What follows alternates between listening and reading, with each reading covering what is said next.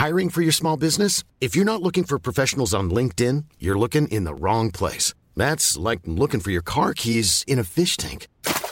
LinkedIn helps you hire professionals you can't find anywhere else, even those who aren't actively searching for a new job but might be open to the perfect role. In a given month, over 70% of LinkedIn users don't even visit other leading job sites. So start looking in the right place. With LinkedIn, you can hire professionals like a professional. Post your free job on linkedin.com/people slash people today.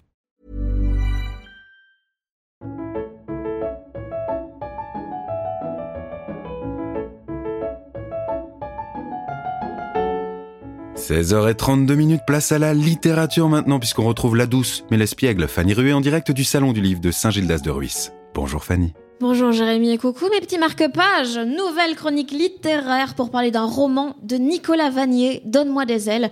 Un livre que je n'ai pas encore lu, mais c'est pas grave puisqu'on est là pour jouer à mon jeu préféré. Imagine, ça parle de ça, j'invente de quoi parle un bouquin juste sur base de son titre. Donc imagine, Donne-moi des ailes, ça raconte comment les poules sont devenues des oiseaux. Alors au début, les poules n'avaient pas d'ailes. Donc ça s'appelait juste des poux.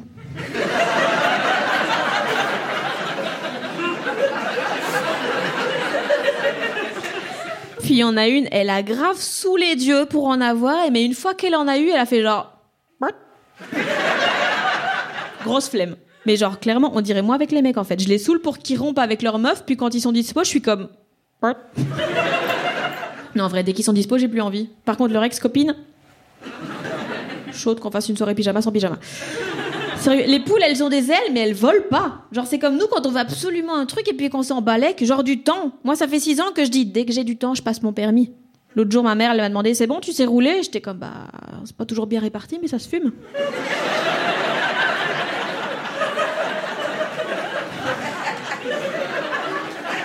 Sérieux, en vrai, elles saoulent les poules, hein. Je comprends les végétariens, hein, ils ont raison souvent, mais dans le cas des poules, elles méritent d'être mangées. Genre, elles sont enfermées, exploitées, mangées, et il n'y en a pas une dans le tas qui réalise qu'elles ont un moyen d'évasion dans le dos. Darwinisme de base. Donc évidemment que personne ne respecte les poules et que c'est la risée des oiseaux, le Michal des animaux. Tout le monde est là. Qui a volé A volé Pas toi? Et les humains non plus, ils respectent pas les poules. hein. Logiquement, les ailes, c'était censé être leur outil de libération. On en a fait des chicken wings. C'est comme si les hommes faisaient frire l'égalité salariale. Ils en seraient capables.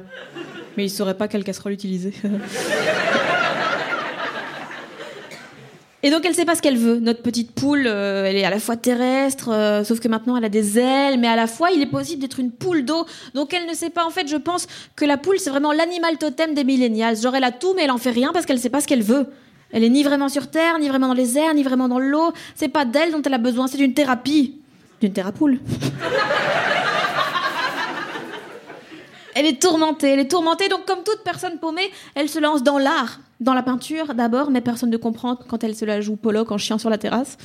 Elle s'essaye aussi au cinéma parce qu'elle rêve de jouer avec Benoît Poulvorde. Elle fait un peu de rap également, genre euh, je suis dans mon poulailler alors que je voudrais être une poulailleur. Elle tente aussi la pop sous le nom de L5, mais elle n'en a que deux. Et donc elle ne perce jamais. Parce qu'elle n'a jamais la cote, Allez, bref. Mais je suis pas fière de tout, hein. Et donc elle laisse tomber l'art au final et elle, et elle finit par faire ce que font tous les millennials, des études de communication.